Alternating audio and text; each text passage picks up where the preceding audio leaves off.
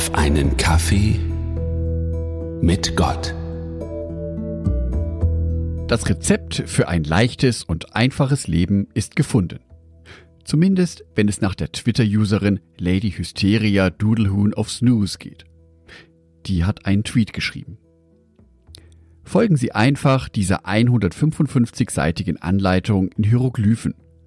Rückwärts auf einem Einrad fahrend. Bei Neumond. In Trollwolle gewandet, während Sie Shakespeare auf Klingonisch rezitieren. Und dann wird Ihr Leben einfach. Der Wunsch nach einem einfachen Leben ist scheinbar allgegenwärtig. Vor allem in einer Welt, die immer lauter, schneller, bunter und komplexer wird. Und schon sprießen die ganzen Ratgeber aus dem Boden. Simplify your life. So machen Sie Ihr Leben einfacher. Oder richten Sie doch Ihre Wohnung nach Feng Shui ein. Dann kommt die Energie wieder in den Fluss und alles in Ihrem Leben wird sich wieder ordnen. Wie gut, dass ich da als Christ meine eigene Richtschnur habe. Die Bibel. Mit der wird mein Leben doch bestimmt viel einfacher. Der US-amerikanische Buchautor A.J. Jacobs hat dies einmal ausprobiert. Er studierte die Bibel und schrieb etwa 700 Regeln aus der Bibel heraus, die es einzuhalten gilt. Also nicht nur die zehn Gebote, sondern auch alle Reinheitsvorschriften, Bekleidungsvorschriften und was noch so alles vor allem im Alten Testament steht. Die Bibel hält also ein ganzes Regelwerk parat, aber ist mir damit in meinem Leben wirklich weitergeholfen? Wie oft wünschte ich mir, dass mir Gott sozusagen ein Tagesplan vorlegt.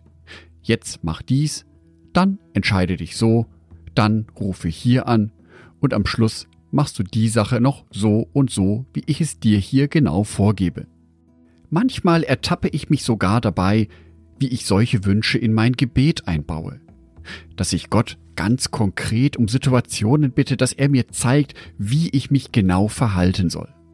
Schließlich hat mir Jesus ja Folgendes versprochen. Johannes Evangelium Kapitel 14, die Verse 13 und 14. Jesus spricht. Ihr dürft in meinem Namen um alles bitten, und ich werde eure Bitten erfüllen, weil durch den Sohn der Vater verherrlicht wird. Bittet um was ihr wollt in meinem Namen, und ich werde es tun. Jesus, der Wunscherfüller. Jesus, derjenige, der in seiner unendlichen Weisheit mir jede meiner Fragen in meinem Leben sofort beantworten wird. Ist das also der Weg zu meinem einfachen Leben, das ich mir so sehr wünsche? Das ist es leider nicht. Meine eigene Erfahrung zeigt mir, dass ich Jesus durchaus bitten kann im Gebet und er mir diesen Gebetswunsch nicht. Das heißt, vielleicht würde er es gerne tun, aber Jesus hat uns die Freiheit geschenkt. Wir sind eben nicht seine Marionetten. Wir sind nicht ferngesteuerte Wesen, sondern wir sind Wesen mit einem freien Willen. Je genauer und konkreter Gott uns unser Leben vorschreiben würde, umso weniger Freiheit hätten wir in unserem Leben. Es gibt einfach nicht dieses eine Patentrezept, wie ich mein Leben leben soll. Und selbst wenn ich dieses Patentrezept für mein Leben gefunden hätte, heißt es noch lange nicht, dass das auch für andere Menschen gilt. Der liebe Gott weiß schließlich, wie unterschiedlich wir Menschen sind wie bunt wir sind und wie viele verschiedene Wege wir finden, Probleme zu lösen. Es ist aber wichtig zu betonen, dass wir in dieser Situation nicht allein gelassen sind. Gott lässt uns nicht einfach mit seinen Problemen zurück. Er will, dass wir mit unseren Problemen, mit unseren Schwierigkeiten im Leben zu ihm kommen. Er will uns das Leben leichter machen. Dazu ist es jedoch wichtig, dass wir bei allem, was uns in unserem Leben widerfährt, unseren Blick auf ihn richten.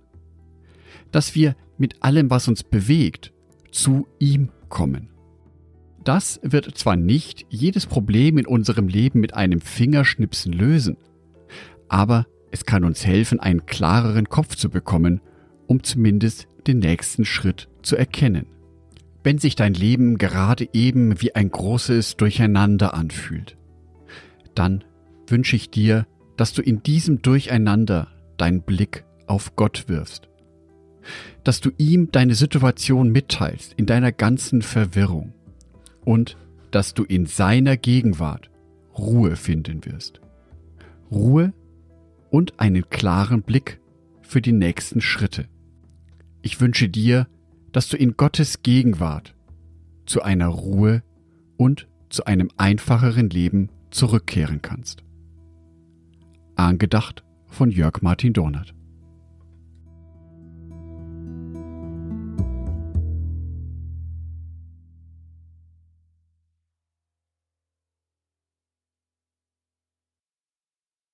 Ein herzliches Dankeschön an alle meine Patreons, die es mir ermöglichen, weiterhin den Podcast auf einen Kaffee mit Gott zu produzieren. Herzlichen Dank an Sonitschka und an Andreas Pfeiffer. Auf Patreon kannst du mich bereits mit einem Euro monatlich unterstützen. Oder du lässt mir ein paar Sterne da. Das sagt dem Algorithmus nämlich, dass dies ein guter Podcast ist und wird so mehr Menschen angezeigt. Vielen Dank schon vorab.